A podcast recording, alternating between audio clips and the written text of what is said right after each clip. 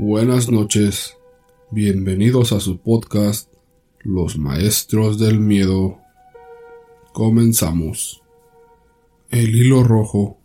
Hola, te pido que mi nombre quede en anonimato, porque yo soy nieta de la persona que te contaré a continuación. Mi madre me dejó al cuidado de mi abuela, porque ella tuvo que emigrar a los Estados Unidos, pues en el pueblo de donde somos nos estábamos muriendo de hambre por falta de trabajo. Mi abuela era curandera, una muy famosa por cierto. Venían de las rancherías aledañas, incluso de la capital o de otras ciudades. Quitaba el mal de ojo, hacía limpias y amarres. Yo todo eso lo veía de lo más normal, pues crecí entre todo eso. Ella nunca me había dejado ayudarla. Por más que le insistía que me enseñara, siempre se negaba. Hasta el día que ella perdió la lengua. Fue de ese modo que accedió a que le sirviera de intérprete, y se los juro, vivo arrepentida hasta la fecha. Ahora me doy cuenta de que aunque amo a mi abuelita con toda mi alma, ella es una persona mala y sin escrúpulos. He visto cómo ha dañado a infinidad de gente.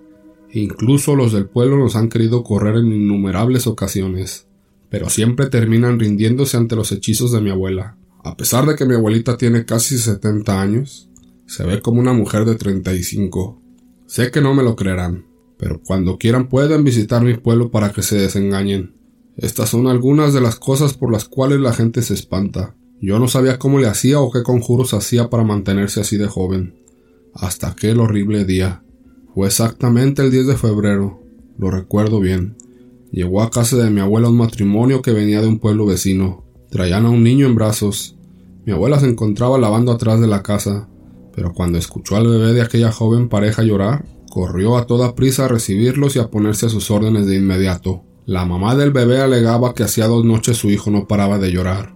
Ella culpaba a su suegra porque, según ella decía, le hacía mal de ojo para que no la dejara dormir. Mi abuela procedió a barrerlo con huevo y le colocó alrededor del cuello un hilo rojo. Le dijo a sus padres que por nada del mundo se lo quitaran. La pareja se fue muy satisfecha y mi abuela comenzó a cantar y a bailar por toda la casa. Yo le preguntaba por qué estaba tan feliz, y ella solo se limitaba a decirme que por fin iba a comer. Yo lo tomé como una broma y seguí con mis deberes. Al día siguiente mi abuela se veía resplandeciente, incluso podría jurar que se veía más joven. Ya entrada la tarde tocan nuevamente la puerta, y era la pareja que el día anterior había llevado al niño. La señora se encontraba llorando y me suplicaba ver a mi abuela pero ella había salido a traer leña. El padre, entre sollozos, me mostró al niño que se veía bastante enfermo y amarillo. Yo me asusté al verlo y les dije que mi abuela regresaría ya entrada la noche. Les sugerí que fueran al centro de salud que se encontraba unas calles de la vivienda.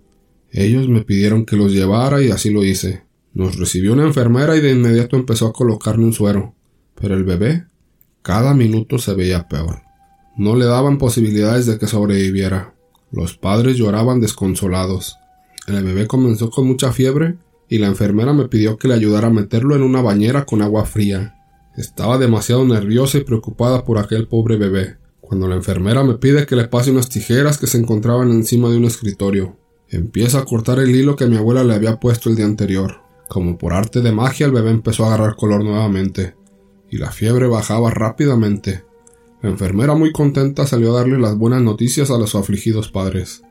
Cuando la celebración se ve interrumpida al ver la llegada de mi abuela bañada en sangre, fue la escena más horrible que se puedan imaginar. Pero más sorprendente aún fue ver lo que tenía en la mano, un pedazo de lengua que ella trataba de volver a colocar sin lograr hacerlo. En ese momento, ante nosotros cae desmayada y de inmediato la trasladan hasta la capital. Allí estuvo internada varios días y lamentablemente no pudieron hacer nada por mi abuelita. Ella había perdido la lengua y a consecuencia de eso, el habla. Al regresar al pueblo todos sabían de aquel acontecimiento. El bebé, gracias a Dios, ahora está bien. Lo supe por vecinos. La enfermera, al darse cuenta de lo que había hecho, pidió su cambio de inmediato, ya que ella le temía bastante a mi abuela. Mi querida abuela ahora realmente se ve bastante mal.